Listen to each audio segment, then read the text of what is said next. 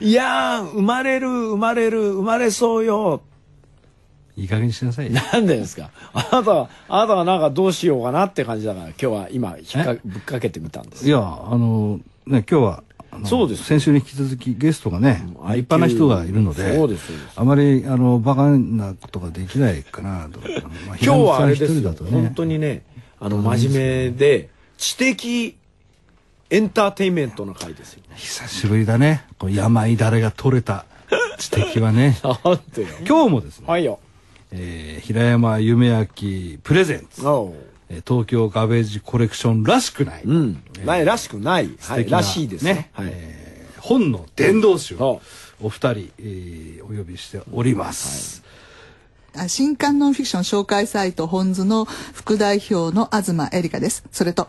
編集長の土屋敦ですほら、京極さんどうですか何ですか土屋さんはね、はいとっても頭がよく見えるんですよ。あそのね頭がよく見えるっていうのやめてくださいなんで頭良さそ失う礼じゃないですかなんでですか頭がいいんですとかねそうよそう言うならよく見えるとおかしいです東京ガベッセコレクション El chacón en buena forma, un mes que casado tiene que tenerlo. Pucha, bro. Debo parecerme a ella y así me pareceré a Jesús. Detta program presenteras med kärlek, rättvisa och principen av passivt motstånd. Vi kommer inte på något jävla sätt bråka med våra lyssnare. Namaste, Jodem, Hej Gandhi.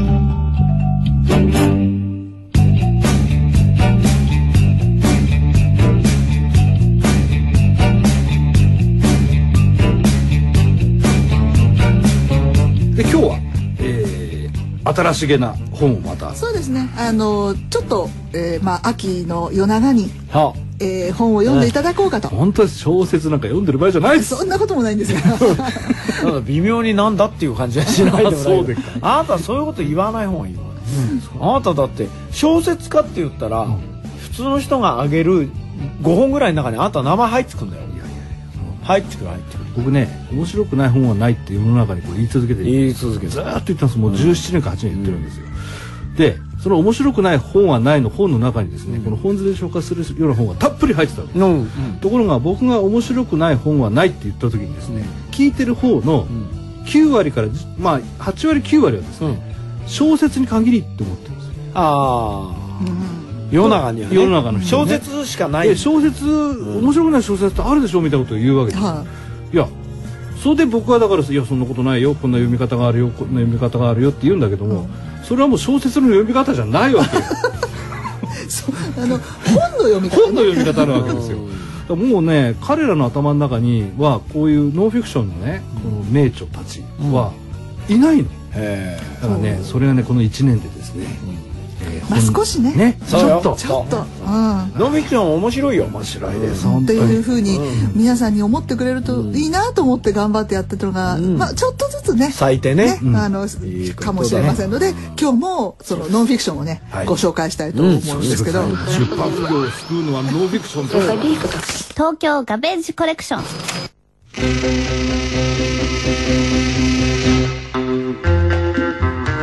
私とあのじゃあ土屋さんと、まあ、3冊ぐらいずつちょっとご紹介しはて、いうんうんお願いしまますず1冊目がですね、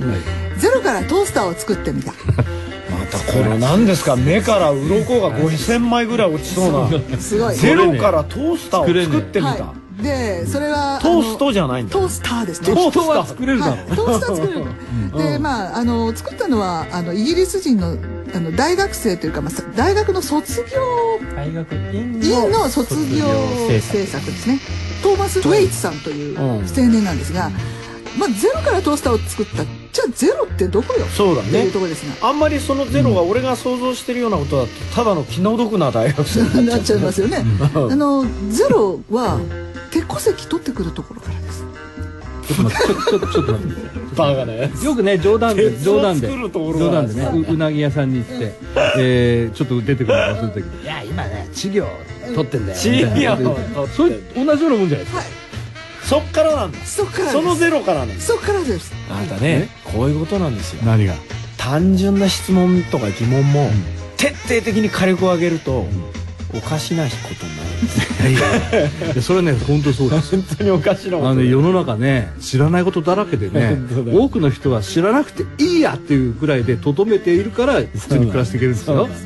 この人はじゃあ鉄鉱石これはどうやって作るんだそうそうそうでどうするわけ鉄鉱石をまず鉄鉱石から鉄取らなきゃなんないじゃないですか、はいはそれどうやったらいいかっていうのを一生懸命本見るんですけど、どこにも載ってない当たり前 だよ鉄の作り方なんてないからねねえよそんなもんはそうだから結局歴史書でその青銅器時代のやつまで見てほうその古代古代の精錬の仕あ方ー鉄のねうんあれ図書館で見つけてうんやですよあれあのこう玉鋼みたいなのそうを出ですすそうですそうでですね型も木で掘ったりしてますそうです木を掘ってパタラの製鉄って、まあ、日本でもあって、はいまだあの体験できるところはいがありますあったりりますするあんだりますけどあれは大変ですよそうですで本当に大変なことを彼は1年間かけてつうかだからそれ鉄作るだけで大変なんです、はいでも彼が作りたかったら鉄ではなく、うん通したでやっぱこの人の究極の目的はトースト作んないといけそなうなんですとそれそれでパンが焼けなきゃしょうがないわけだつまりその食パン企画にこう合わせた、あのあれですか昔よくあったこのちょっと出てくるやつそうですがあのこれねちょっと見た感じすごいと思あうんオですーがプンオープントースターとかえそれはで本物本物ですありゃ溶けたアイスクリームみたいそうになえるけどだってねこれプラスチまああれプラスッチッククなんですはいで実はこれあの土屋さんがあのこの前日本に彼来てていいうんインタビューしてきてて、トマスはい、どうでしたなんすかなんですかとにかなんくかなんですその愛らしいこれ学生がって書いてあるう本当に愛らしい愛すべき若者って愛すべき若者愛すべきで来ないんですよなんでおかしいのんいやそれわかんない連絡をしても返事も来ないし当日インタビューの場所行っても来ないんですよで遅れてきて「いやー上高地に行ってたんだよ」すごいいいとこだったニコっていう笑うようなタイプのものすごく好青年であ、与太郎だなそれ違うのかよ与太郎だろそれ言ってることとやってること見多る分その調子でいろんな人に聞くんですその石油会社のに電話かけてほうプラスチック作りたいとかはいらはい中東の採掘場にヘリコプターで連れてってバケツいっぱい石油を組ませてくれって頼むんですよねよくわからない人が出ましたよ組ままたせてくれっつったって組ませてくれっつったってなあ石油組ませてくれって頼む人いないいでやすだってヘリコプターで俺を連れてってっていうのそうどういう結果になったか読んでいただきたいと思いままあすそうでしょうね本当か相当面白いですえっとこれどっから出てるんですあかこれはですね、えー、と飛鳥新社が出てますねトースターの作りゼロからトースターを作ってみた東京ガベージコレクション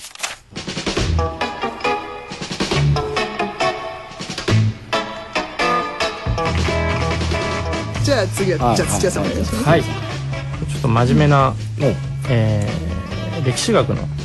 本でですね「一揆の原理」という日本の中世の一揆がどのように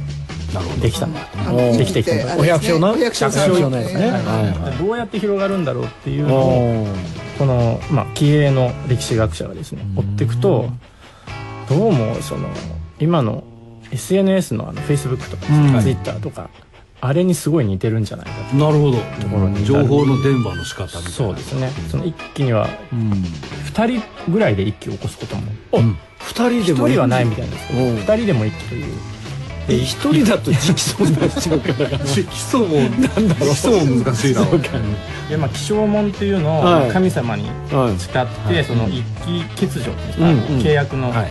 すねそれを書くんですけどその匿名だったりするんですよそれでへー2人だったりするのがなんか広まっていつの間にか一気やろうよみたいな、一気やろう一気よやろうぜ一気ご飯やろうよみたいなこの一気っていうのはまあわーっとまあ要はあれでしょあのクーデターじゃないけどこうええデモみたいな激しいことをやるわけじゃんあれは終わる時はやっぱみんなお百姓さんの側は殺されちゃうのそういうわけではないえっとまあ、代表者が殺されるパターン結構あるんですけど、あのアラブの春みたいなのと同じで、わーっと盛り上がって、役人への抗議だったんだけど実際やってるのは米を打ち壊したりとか、はい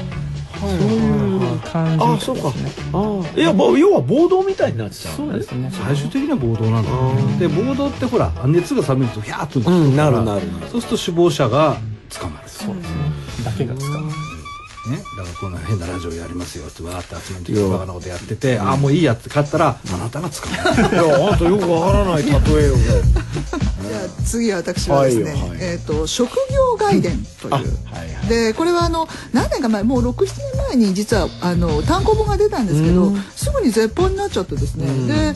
しばらくこのすごくいい本なのに出ないかなと思っていたのが、あの2冊それぞれ1年ぐらい時間があって出た本がそれぞれ「レニンの巻白の巻」というので2冊出ました。おうでまあ言ってしまえばもうなくなってしまうんじゃないかっていう仕事の取材ルポルタージュなんですけど、これはあれじゃないですか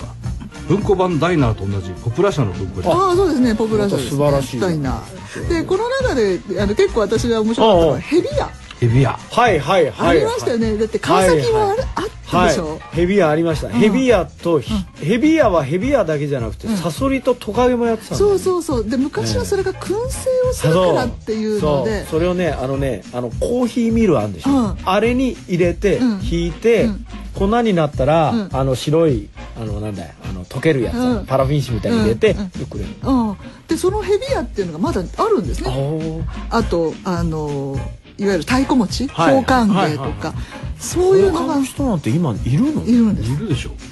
もう何人えっもとう,、ねもう東京に4人あとなぜか富山かなんかに1人あもうそんなもんでしょですってあの富山のん一人のうん方うんはお座敷かかるのかねいやどうなんでしょ うお座敷からからない奉還は奉還じゃないそうですでよも多分かかるんでしょうねかかるんだうでももうつうかお座敷がね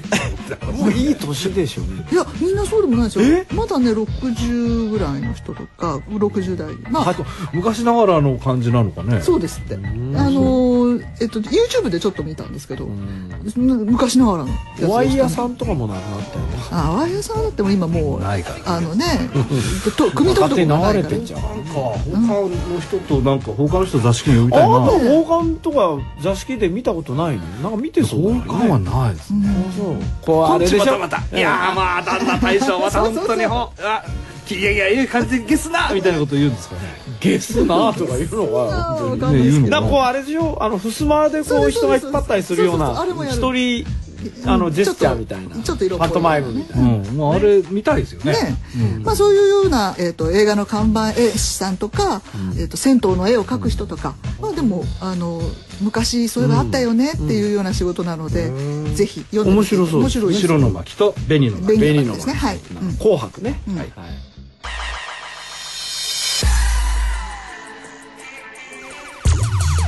メインパーソナリティ平山夢明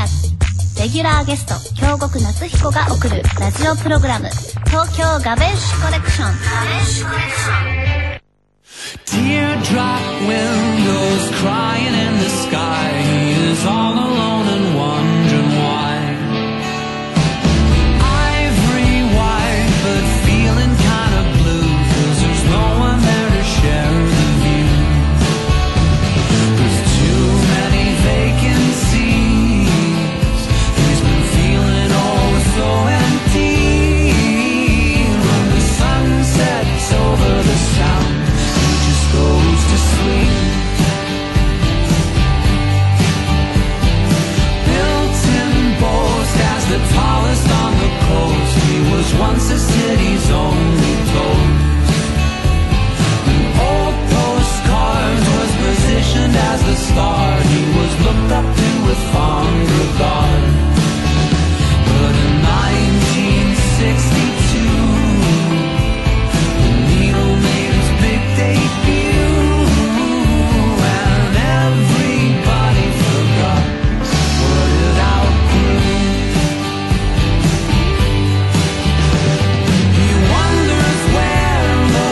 workers are, the ones filled every floor. The elevator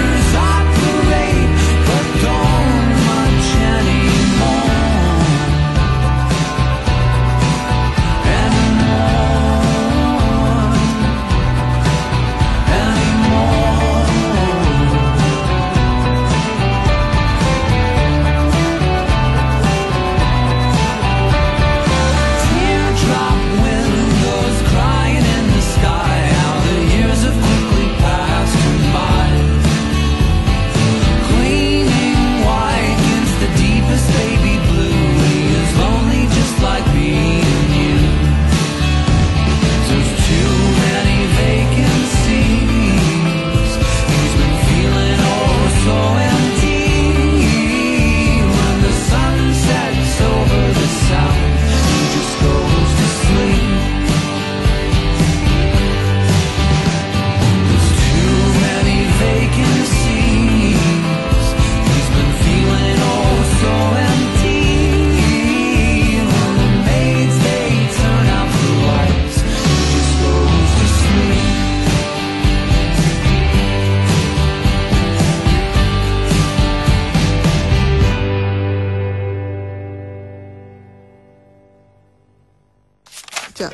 弱くても勝てまあすでそもうです行きねまちょっすとか本がない、ええ弱弱くても勝てますは弱本当に面白いんでタイトルはいいよねうん弱くても勝てますっていうのは完全な反語だよね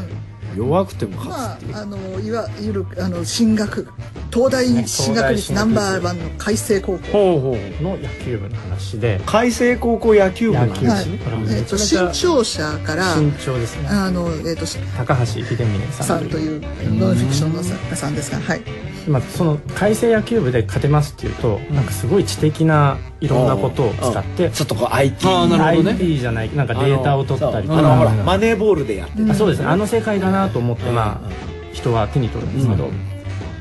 全然違ってですねとにかく監督が全選手に思いっきり振らせるんですよおおなるほど全員強振で、でであのバットでもう思いっきり振れとそうで、うん戦績を見るとそのベスト16にいた時は、そうあ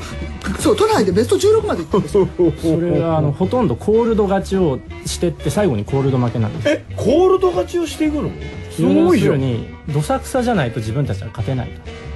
と最初で思いっきり振って2回ぐらいヒット続くと、まあ、高校生の相手ちょっと日和るじゃないですか、はいそれでほうほうほうみんなブンブン振り回してるとちょっとなんかおかしくなってその回だけ8点そういう作戦なんですなるほどちょっとあれだね戦国時代のこんちな武将の戦いに似てないかなんかそういうのあるよねでもそう戦略だよねバントとかするなバントしたってうちがコツコツやって1点取ったってどうせ裏に10点取られちゃうんだからとだけど自分たちが8点取ったら相手も記憶がないてでもそれ取れなはいといそうれはあの立派なマネジメントですね ああなるほどね、うんえでやっぱり何高校生は相手も強豪とはいえ、高校生だから、そうやなっぱんですねぐらついてくるわけそうなんですよだって一回いや思いっきり一振るじゃな回いで8ですか点とか取られちゃうとああダメだって思うじゃ自ないです信かがないと普通思いっきり振らないですよねそうなんです弱いやつらって大抵バットとかをえバットってま分かるんでしょあれ最初からうんそうそうわあかるわかるでせ監督も、まあ、私もそれを読んですごい面白かったんです けど「うん、ふれふれ!」とかね「どさくさどさくどささとくかさどさくさどさくさ打どとうさとするなとピッチャーには投げようピッチャーをやろうとするなとかだ打つのはそのボールではな掛いけ声物体だとかねなんかそうそれそうまあそれそれであのボールも物体ですから打つのはボボールじゃねえ物体だ物体だ意味が分かんないですけどねでもすごいなでもそれってすごいからそうでサインも出さないサインなんか出してだから大声で指示を出すえと逆に敵も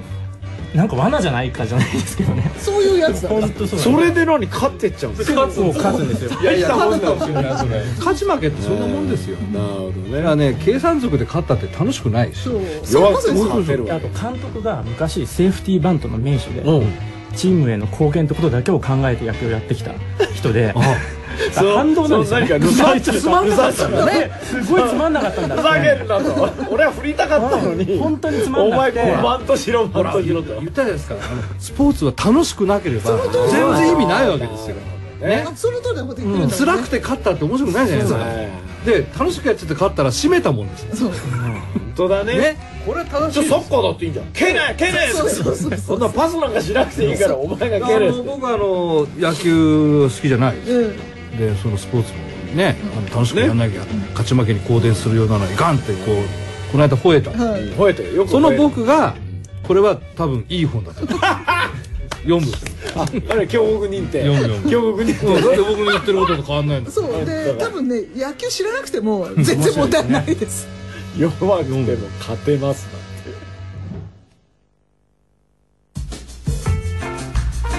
じゃあ私の3冊目はですね、はいよえっと、まだ弱いんですけど弱いロボット今日は脆弱脆弱な 弱いロボットああの、はい私たち、まあ、ほら昭和世代ってロボットって万能で、万能ですよその10万馬力だったそうでりす何でもできたりあと人マのグマ大使助とけ,、かね助けになってマグマ大使はロボットじゃないんですよあれはロケット人間ですよロボットじゃないんですよ人間なのはいそうでもだんだんこのロボットの定義って変わってきちゃって、はいあのある部分だけ手助けをするとか、はい例えば介護用のロボットがどうかとかっていうのが出てたんですけどこの岡田先生は、まあ、ロボットの研究してるんだけど、じ実はあの一番最初にあのなんか自分がすごい寂しかった時があるんですよ ね。でなぜかえなぜか岡田光代さんが個人体験から来てるまわけずやっぱりまずそれなんですけど、はいはいあの何かっていうとこの人あの関東の人なんですけど、うん仕事で大阪にいうことになっちゃったんですけど、大阪に行って話をしても自分は全然面白あくほならいじ関ゃな西い弁じゃないし関西弁じゃないし突っ込まれもしん突っ込みもできないしできないしねですずっと無口になっちゃったんです そうした時にこうただ相槌を打ってくれる何かが欲しくなったんちょっと待ってくださいもしかしてそれ相槌ロボットってことですか本当かよなんか言うと相槌打ってくそるうで相槌っていうかただな意味なく、まあ、いわゆるピング語っていうんですかあの「うんうんうんよ」「はいはいはいはいなもうよよ」っていうピピングみたいに南語みたい何をそうな南語みたいなやつですよ、はそれあの世界中の人がなんて言ってるか勝手に分かるような言葉そういうやつのロボットを作ったんですよでもしかして人間ってその弱いものがいたらそれ手助けするために自分が一生懸命やるようになるんじゃないかあまあそりゃそうかも、うんそういうロボット作ろうっていう それがこの弱いロボつットまっていりうつまり人間を助けてくれるロボットではなく、はい人が人間が何かを助けようとするためのロボットそっうてそこうとそうそうそうそれ表紙にねゴミ箱ロボットこのゴミ箱ロボットっていうのがいるんですけどそうえそれロボットそうなんですゴミがあるところに行って、うんもう何もできないんですよでそこでこうやって僕にゴミを入れてここにゴミが あることだけは分かるそうそう左右に入れるんですよそうすると周りの人がしょうがないなっていうゴミを拾ってそのロボットの中に入れてあげるってそうすると「ありがとう」でもそれは部屋綺麗になりますよねっていうかそれさほんで本当に動くのそそうれなのちゃんと動くのあそれはだからあのどこだっけな、えー、と名古屋かなんかの方のあの児童館かなんかに置いてあるんですよあそうかそうすると児童館で子供の前でゴミのそばへ行って揺れるわけだそうこそうれこう子供がゴミ拾ってくれるこうやこうあ上から見るとこうゴ上ミかがらあったよあ本当かただこれあの一見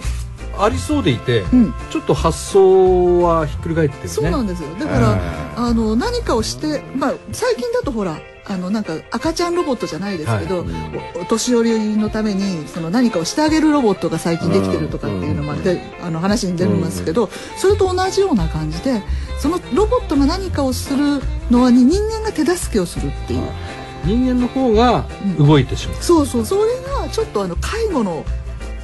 その、しうん考え方とか。そうそうそうそうだあよねの今まで介護って全部やってあげなきゃいけないとあか、うんはいはいはいこう何もかもやるっていう完成させない完成だけどそうじゃなくてできるところは、はいその人がするべきだそう全くでその通りだうんでそれを、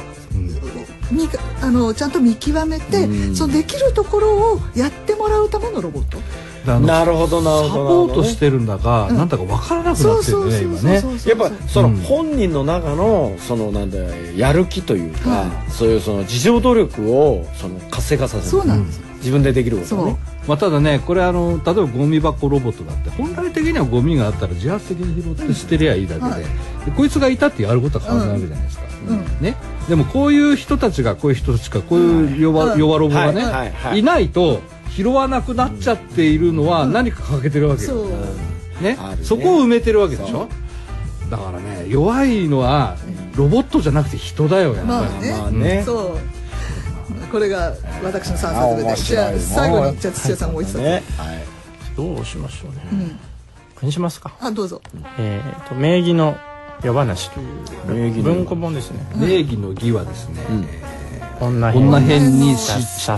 ええるるという、最初にまあまあ、芸芸妓さん芸者さんの芸者さん芸妓さんですかね、昭和の新橋の芸者さんへの詳細なインタビューおいいじゃんいいじゃんでごめんなさいあんま読んでないんですけどうんうんもう著者のこの岩下、えー、と久文さんこの人あれじゃない三タコち島ゃんさそんうのですそうですあー下面今有名な人ですよねこの人テレビ出てますよそうそうそうのもうまあ間違いないだろうという、梅津先生とも仲のいいあー違いましたっけいや仲良さそうですね、まあ、もともと、えっと、新橋演舞場の、はいはいはいえっと、舞台、舞台の関係のやってた方で。で、まあ、そういう関係で、まあ、ちょっと、あの、いわゆるお姉なので、えーそういう。まあ、芸妓さんとかなんかからのお話を聞くのがまた上手なんですね。なるまあお箱ですねおはうこ、んはこちゃんっていう。ああそうあそういうことあねだ名ははこちゃん。もう聞き語りでこれ夜話ってことは、その要は生態みたいなうん、そうですね。昭和の、あの、名義の人たちが、どんな。まあ、もちろん政治家とかう、んそれからどういう使い方をしてたとか、そういうことなんですよね。